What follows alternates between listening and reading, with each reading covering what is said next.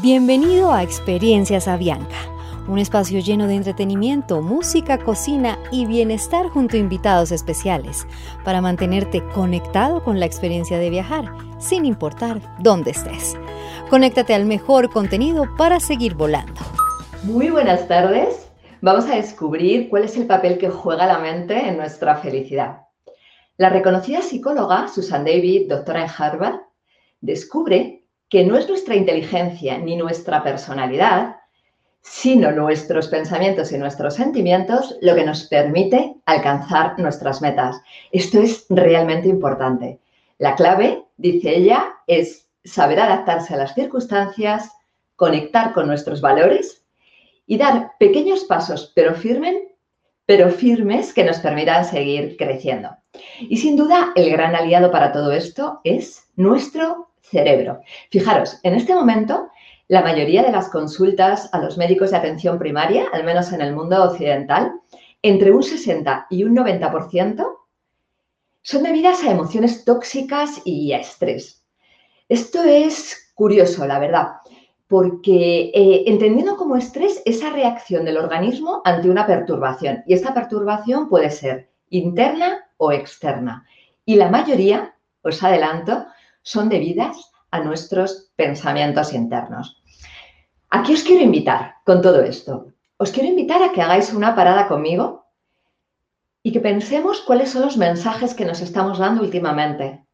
Cuáles son los cuentos que nos estamos contando acerca de cómo estamos viendo la vida, acerca de lo que ocurre, porque todo esto que nos estamos contando está influyendo en nuestra manera de ver y de percibir la vida. Fijaros, Quiero contextualizar un poquito. Estamos viviendo como seres humanos una situación que es absolutamente única en la historia de la humanidad, sin precedentes. No tenemos ningún registro ni nada similar. Es decir, por primera vez en la historia, todos los seres humanos estamos frente a algo que no es humano, tratando de unirnos ¿no? como, como humanidad, que me parece muy bonito, para, y voy a utilizar el término lucha, ¿no? Para luchar contra algo que no se ve ni se palpa. Y quiero que, recojáis un poco cómo nuestro cerebro recibe todo esto. A nuestro cerebro no le gusta nada la incertidumbre. Entonces, él lo que hace es que cuando vivimos una situación, lo que hace es que va hacia atrás, mira a ver si tenemos experiencias pasadas parecidas y trata de aprovechar algún recurso pues, que tengamos y que nos sirvió para, para crecer. ¿Qué es lo que le ocurre al cerebro en este momento? Que cuando mira hacia atrás, no ve nada parecido, nada en lo que pueda sostenerse y entonces nos genera incertidumbre. ¿Qué nos pasa con esa incertidumbre? Pues que empiezan a aparecer emociones, pues seguro que a vosotros, igual que a mí, emociones a lo largo de todos estos meses de miedo, de ansiedad, de frustración, de rabia. Y yo quiero decirte que esto es normal, pero también quiero que sepas cómo influyen estas emociones en el organismo durante muchos meses y además durante una intensidad alta, ¿no? Como la que estamos viviendo. Fíjate, estas emociones en un grado elevado afectan a nuestro sistema endocrino. ¿Cómo? Pues aumenta nuestro nivel de cortisol y lo que hace es que bajan nuestros niveles de dopamina, que es la hormona de la felicidad. En segundo lugar, nuestro sistema nervioso. Se activa el sistema nervioso parasimpático que es ese sistema que se activa cuando tenemos delante pues, una alerta, cuando tenemos delante un peligro. Entonces, una vez más, nuestro organismo para defenderse de ese peligro lo que genera es cortisol. Fíjate cómo se están desequilibrando nuestros niveles de dopamina, nuestros niveles de felicidad o de bienestar. Y en tercer lugar, esto afecta también a nuestro sistema inmunológico. Al aumentar los niveles de cortisol, lo que hace es que bajen nuestras defensas y somos más propensos a, bueno, pues a coger cualquier enfermedad que en este momento no nos podemos permitir. Yo lo que quiero decirte en este momento es que es absolutamente normal y que no te preocupes porque no eres responsable de las emociones que sientes.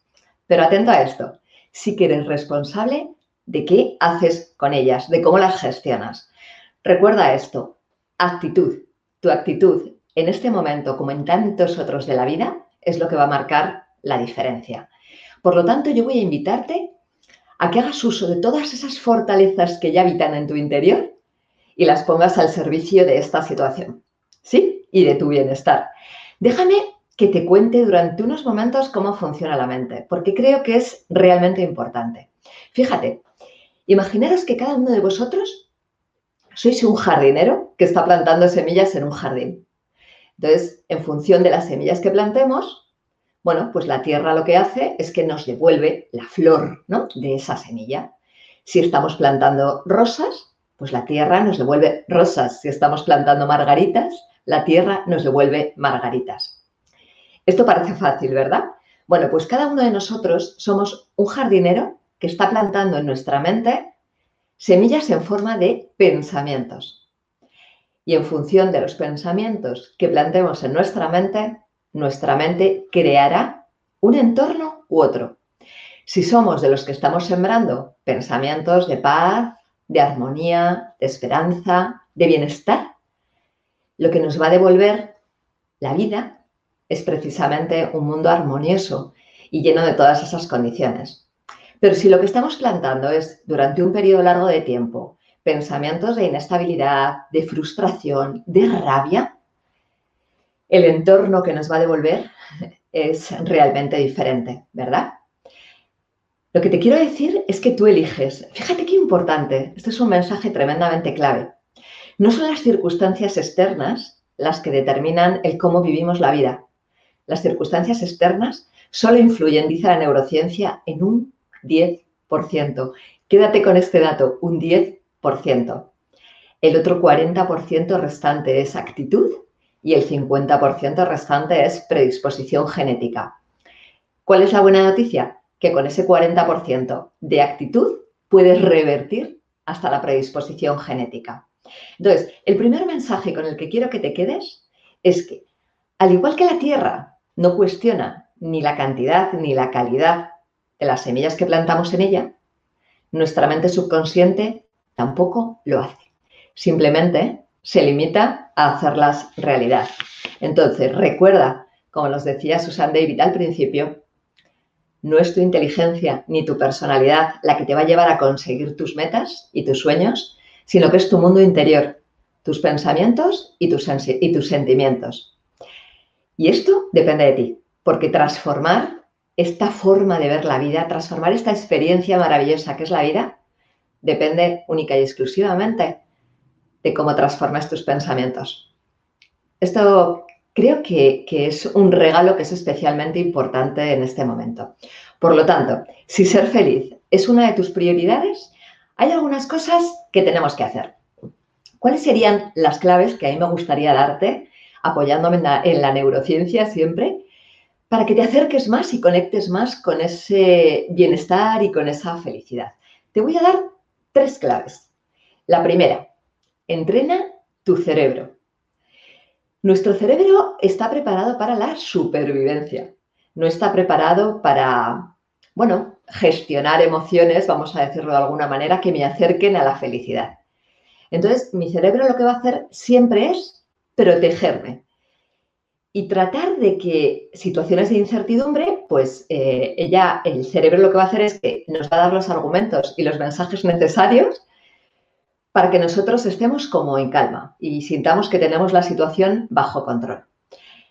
Fijaros, hay estudios recientes de la neurociencia que nos dice que los estados mentales, eh, nuestros estados emocionales, tienen mucha relación con la cantidad de sustancias químicas que generamos en nuestro cerebro.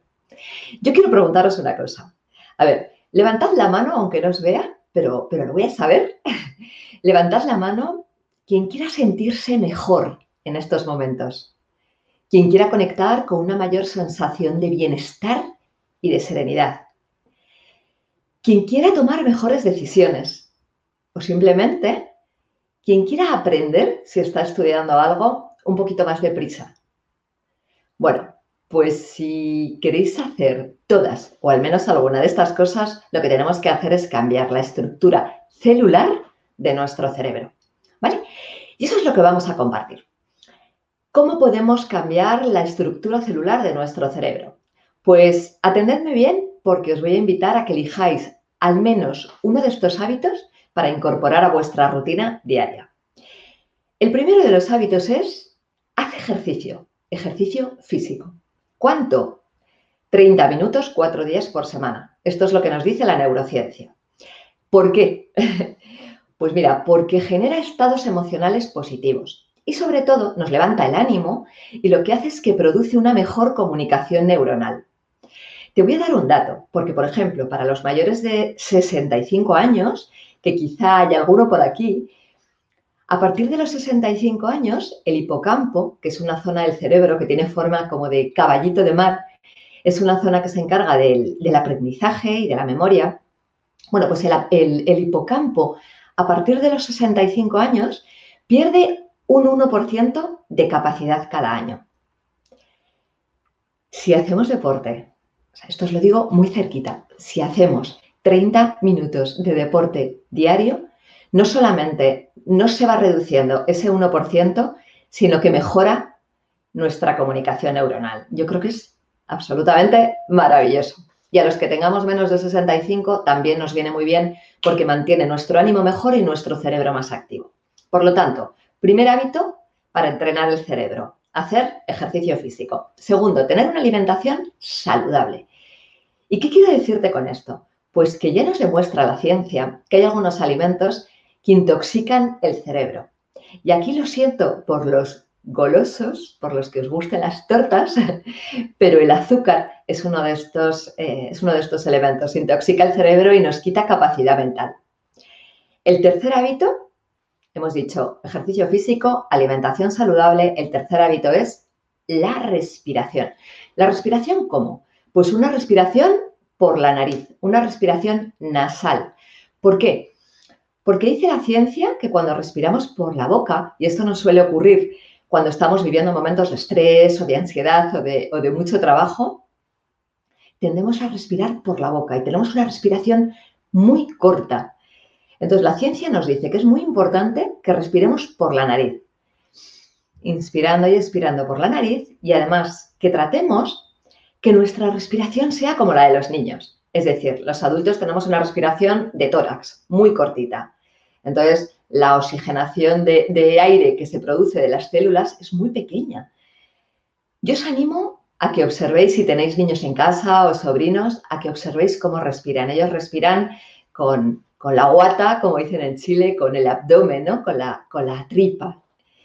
Eh, esta es la invitación, respiración nasal. El cuarto consejo o sugerencia que la ciencia nos regala es el descanso. Dormir. ¿Cuánto? Entre 7 y 7 horas y media. Y yo sé que alguno, alguna estáis pensando, yo duermo menos y estoy fenomenal. No, nuestro cerebro necesita esas horas para hacer todas esas funciones que hace por la noche, ¿no? Que es como una especie de reseteo para que nuestro cerebro pueda estar preparado al día siguiente. Te doy un dato, solamente un 5% de la población se puede permitir el lujo de dormir menos horas. ¿Qué nos ocurre cuando dormimos menos? Oye, quizás seas del, desde el 5%, pero cuando dormimos menos horas, se nos activa la amígdala, que ahora os cuento un poquito para qué nos sirve, y lo que nos genera es tensión. Entonces, esos días que dormimos menos, lo que podemos observar es que estamos como más tensionados y con mayor predisposición al enfado. Y el último hábito es generar relaciones. El ser humano es un ser social por excelencia. Entonces, el generar relaciones, el, cuidar nuestras relaciones es un factor protector del cerebro. Acuérdate de todas estas, alimentación saludable, ejercicio físico, respiración nasal, descanso, 7, 7 horas y media y cultivar nuestras relaciones. Esto es lo que nuestro cerebro nos regala. Primer hábito, entrega, entrena tu cerebro. El segundo que te quiero traer es cuida tus emociones. Y para eso te quiero traer un concepto con el que quiero que te quedes, que es el de agilidad emocional. ¿Y esto qué es? Pues esto es un término que acuña la doctora Susan David, como os decía, doctora en Harvard. Ella lo que dice es que la agilidad emocional viene a ser algo así como gestionar nuestras emociones de tal manera que jueguen a nuestro favor, que jueguen en nuestro equipo y con esto poder tomar buenas decisiones, buenas decisiones en la vida y buenas decisiones en el trabajo también. Ella lo que, lo que hace es que genera un método para entrenar esta agilidad emocional en cuatro pasos. El primer paso es exteriorizar las emociones. ¿De qué se trata? A ver, eh, generalmente cuando tenemos pensamientos o emociones que no nos gustan especialmente, lo que tendemos es a, a callárnoslas, ¿no? A como a quedárnoslas dentro y no nos permitimos expresarlas. Entonces yo lo que te voy a invitar es que al menos te permitas verlas. Es decir, cuando sientas una emoción de miedo, de rabia, de tristeza, una de estas emociones con las que no te sientes especialmente bien, y más si estás en público, pues lo que te voy a pedir es que observes cómo tienes esa emoción, que lo observes con cariño, con dulzura, de forma amigable, que te permitas decir, estoy sintiendo miedo o estoy sintiendo rabia y no pasa nada. Al menos esto dilo en voz baja. Y con esto, solamente con esto, se reduce la intensidad de la emoción en hasta un 50%. ¿Vale? Esto es tremendamente importante. El primer paso entonces, exteriorizar las emociones. El segundo tiene que ver con dar un paso atrás, como hago yo ahora, ¿no? Alejarse. ¿Y esto qué quiere decir? Esto quiere decir que a veces creemos que nosotros somos nuestras emociones. Y si nos identificamos con ellas, es muy complicado que podamos gestionarlas. Entonces, yo te voy a pedir que después de, de observarlas, de sentirlas y de ponerles nombre, des un paso atrás y entonces observes, ¿no? Y digas, bueno, yo no soy mi emoción realmente y desde aquí puedo gestionarla. Puedo elegir qué quiero hacer con ella y sobre todo puedo hacerme una pregunta que es especialmente importante. Y es decir, ¿cómo quiero cuidarme en este momento?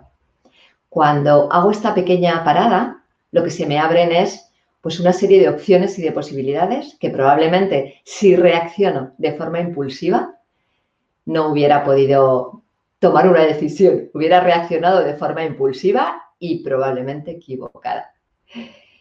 El tercer paso tiene que ver con preguntarte tus porqués. Y esto quiere decir con conectar con tus valores. Qué importante es que antes de reaccionar, conectes con aquellos valores que son importantes para ti. Y una vez más, digas, ¿cómo quiero elegir actuar en este momento, ¿no? ¿Cuál es el valor que quiero poner encima de la mesa? Quiero poner el valor de la honestidad, quiero poner el valor de la bondad, eh, el que esté bien para ti, el de la justicia, ¿no? Entonces, elige tu respuesta y actúa. Y por último, avanzar. Y avanzar quiere decir que es importante que elijas pequeñas acciones. O sea, no te vayas a grandes metas, no te vayas a grandes objetivos, pero empieza a dar grandes, eh, pequeños pasitos pequeños pasitos que conectados con tus valores te vayan acercando a esa sensación de bienestar y de felicidad interior. Entonces, si quieres empezar a entrenar el método de agilidad emocional, acuérdate, exterioriza tus emociones. Con cuidado, obsérvalas, aléjate para ser como un observador un poquito más lejano y poder elegir cómo quieres responder. Conecta con tus valores y pregúntate tus porqués y tus para qué, añadiría yo además. Y por último, introduce pequeñas acciones. Pequeñas acciones que estén siempre alineadas con tus valores y que te permitan, bueno, pues ir poco a poco y paso a paso conectando con esa sensación de felicidad y de bienestar interior. La mayoría de las personas, ¿cómo reaccionamos a las emociones? Pues mira, por una parte lo que hacemos es, o bien las apartamos, o bien como que las acallamos dentro, ¿no? Las embotellamos. ¿Y esto qué genera? Pues esto lo que genera es bastante malestar. Genera malestar psicológico, puede afectar a, mis relaciones con los demás eh, y puede afectar a mi propio malestar. Entonces, eh, te puede generar incluso ansiedad, ¿no? Y esto nos pasa, pues dice la ciencia que un tercio de la población. Otra cosa que hacemos es que utilizamos las emociones como si fueran hechos y entonces no nos cuestionamos los porqués, ¿no? Entonces, bueno, poquito más adelante, cuando entre en el tercer paso, te voy a dar una, sugerencia de qué puedes hacer para, para salir de esta pequeña espiral. Lo que sí que quiero decirte, y esta es una frase que me gustaría que te grabaras, porque es importante para ti y para tu vida, es que la calidad de tus emociones determina la calidad de tus resultados. Sí, has oído bien. Y esto lo demuestra la ciencia. Nuestras emociones influyen hasta un 80% en los resultados que estamos consiguiendo en la vida. Déjame que pase un poquito de puntillas por algunas emociones que seguro que te has ido relacionando con ellas eh, en mayor o menor medida durante toda este, esta época COVID. ¿no? La primera emoción que ha aparecido es el miedo. Es una emoción que, que yo creo que muchos hemos vivido en un grado muy alto y además durante un periodo de tiempo largo. ¿no? El miedo yo sé que ha sido, bueno, pues la gran clave, ¿no? Hay muchas personas que se han quedado enganchadas en el miedo.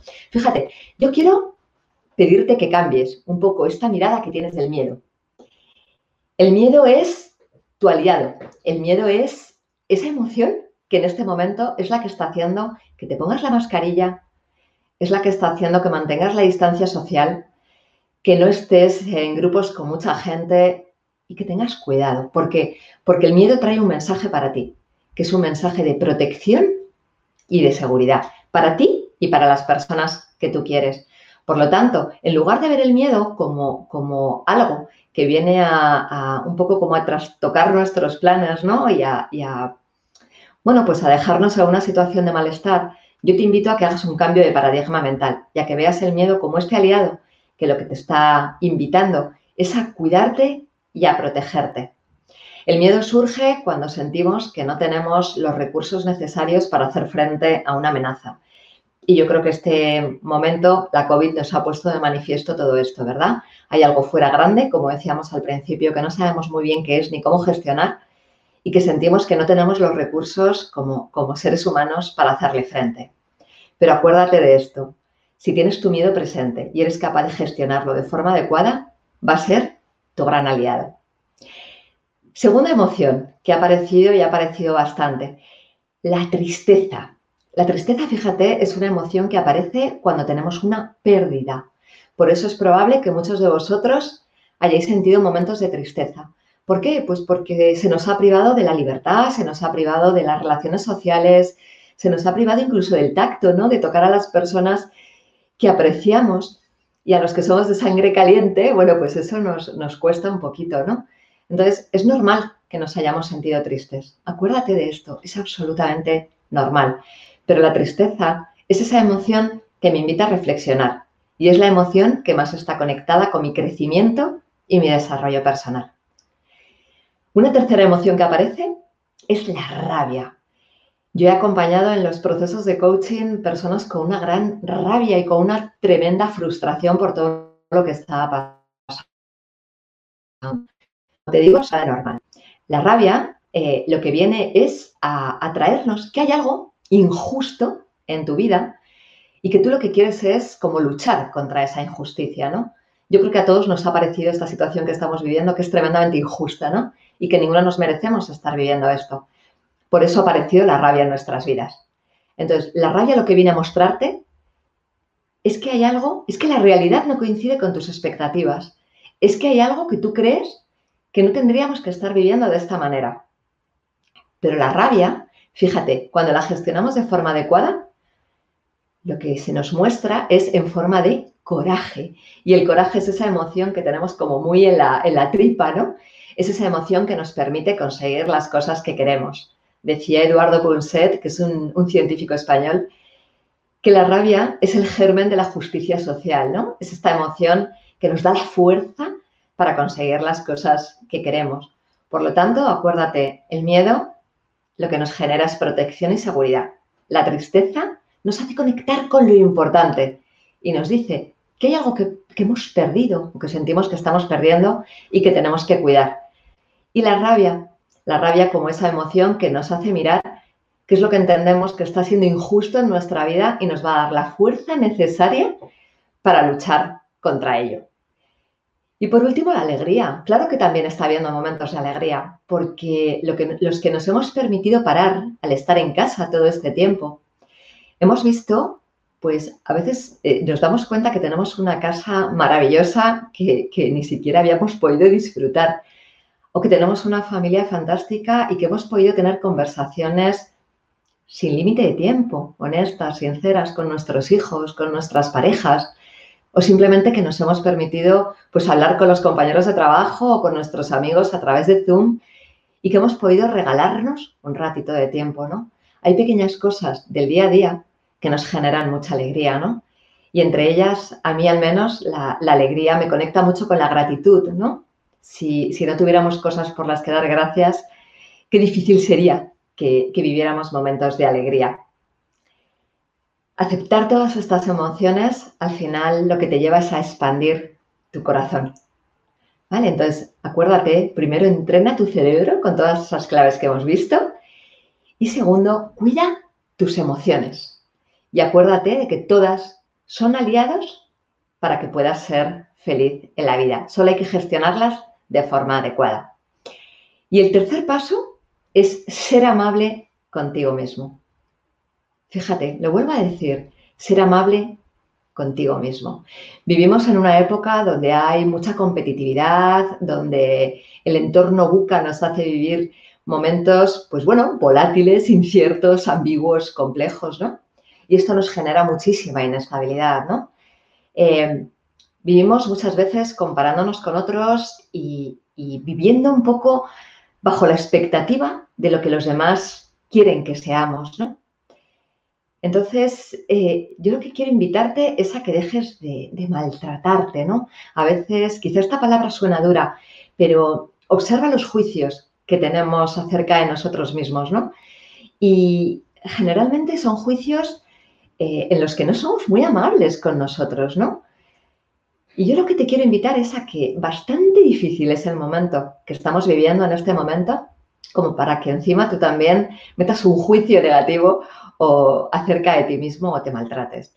Yo quiero animarte a que te, observes y te cuides como lo haría un buen amigo. Y para eso quiero proponerte una, una pequeña práctica. Una pequeña práctica muy sencilla pero que te va a ayudar a conectar con esto que te digo.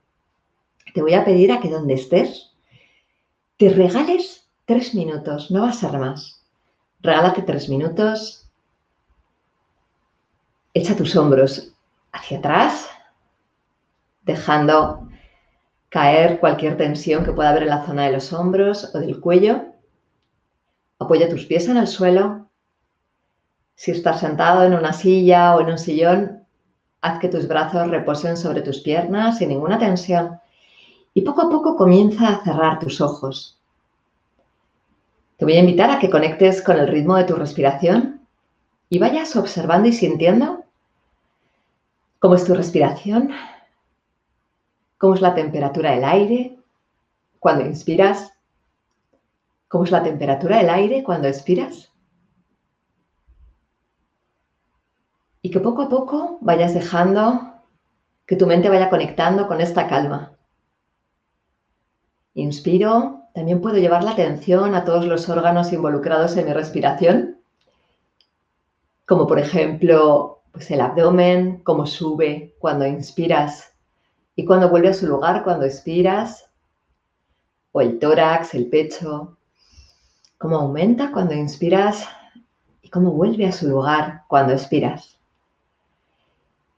Y mientras haces esto, yo te voy a pedir a que conectes con una situación, pues quizá estos últimos meses, que haya sido difícil para ti.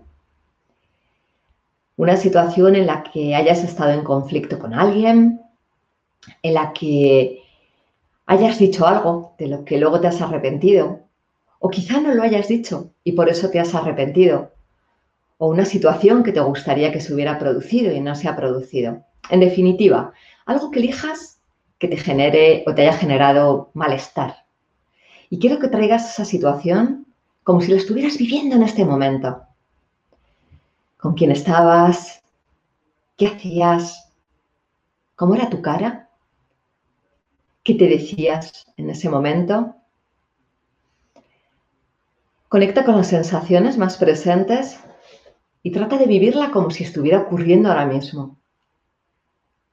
Respírala y con cada respiración trae esta situación al presente un poquito más. Mientras lo haces, te voy a pedir que ahora pienses en un buen amigo, en un buena amiga, en una buena amiga, en esa persona incondicional que siempre está para ti cuando lo necesitas, esa persona que no te juzga, esa persona que simplemente te mira y te acompaña, esa persona que es absolutamente empática y compasiva contigo. Y quiero que la sientas como si estuviera contigo en el lugar donde estás, mirándote a los ojos. Y cuando tú le estás contando esta situación que te ha pasado y que has vivido, esta situación de conflicto, esta situación incómoda, ¿cómo te miraría esta persona?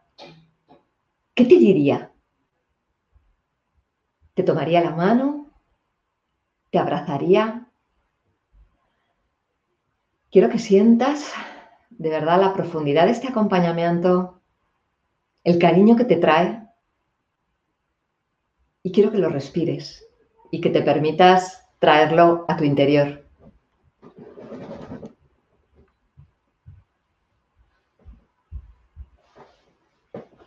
Bueno, fantástico. Observa las sensaciones corporales que van apareciendo, pequeñas sensaciones sensaciones de amabilidad, sensaciones de bienestar. Y poco a poco deja que esta persona se vaya de tu, de tu mente. Ponte la mano en el corazón y simplemente conecta con esta amabilidad que tú tienes. Mira a ver si tú puedes ser ese buen amigo o esa buena amiga para ti mismo o para ti misma. Y repite conmigo estas palabras.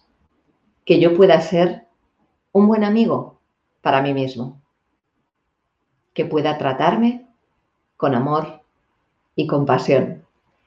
Y repites este pequeño mantra o frase todas las veces que necesites. Y por último, recuerda que todos los seres humanos también quieren que se les trate con esa misma empatía, con ese mismo amor y esa misma compasión. Por lo tanto, si para ti está bien, envía este deseo a todas aquellas personas que te rodean, incluso al, resto de, de los seres humanos.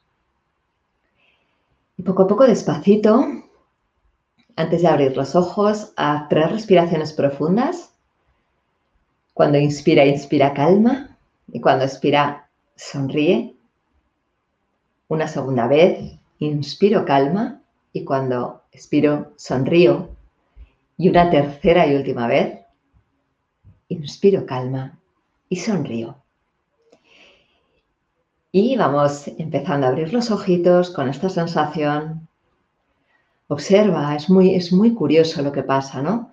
Cuando trabajamos con la amabilidad hacia uno mismo o con la autocompasión, que también se llama de esta manera, no solamente se calma nuestra mente, sino que también se calma nuestro cuerpo.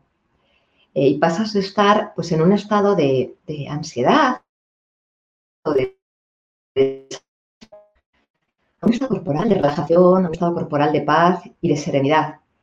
Cuando esta, esta pequeña visualización la entrenas a menudo, poco a poco se van disipando todas esas reacciones de miedo, de ira, de frustración y empiezas a responder a las circunstancias que te pone la vida adelante, pues con mucha más calma y con una mayor sensación, sobre todo de bienestar. Bueno, maravilloso, ¿verdad? Entonces, mi mensaje es que seas amable contigo mismo. Cuando hablamos de autocompasión, la autocompasión tiene tres, como tres patas, ¿no? Tres componentes. La primera es la amabilidad hacia uno mismo, que es la que acabamos de trabajar. La segunda tiene que ver con la humanidad compartida, con el sentir que todos formamos parte de lo mismo, que todos estamos relacionados. Y que cuando, cuando estamos sufriendo no tenemos por qué apartarnos, porque el dolor también nos une como humanidad. Y el tercer, eh, el tercer componente, vamos a decir, de la autocompasión es el mindfulness, el vivir con una sensación de aquí y ahora en un presente continuo. Y por último, quiero dejarte un mensaje. Me gustaría regalarte una, cita, la última que escribió en su blog eh, eh, bueno, pues, pues eh, un conocido escritor, Wayne Dyer, sus últimas palabras fueron estas. Y quiero regalártelas a ti para que veas cómo vas a continuar con, después de esta conversación. Él nos decía que cuando exprimes una naranja, pues lo que obtienes es zumo, ¿no? Entonces, cuando obtenemos zumo es porque la naranja lo que tiene dentro es zumo. Y me vas a decir, ya, qué obvio. Claro, Pero fíjate, cuando nosotros respondemos ante circunstancias de la vida que puedan ser profesionales o puedan ser personales, y respondemos con ira, con furia, con agresividad o con tensión, es porque es eso lo que llevamos dentro. Si tú lo que quieres es regalarle a los demás, a tus seres queridos y a las personas que te rodean, quieres regalarles amor, felicidad y bienestar, lo que tienes que empezar a hacer es cultivarlo primero contigo. Por lo tanto, recuerda que la felicidad no es una meta, es el camino que eliges disfrutar cada día de tu vida. Muchísimas gracias y ha sido un tremendo placer estar aquí contigo. Te mando un abrazo y un beso enorme desde Madrid.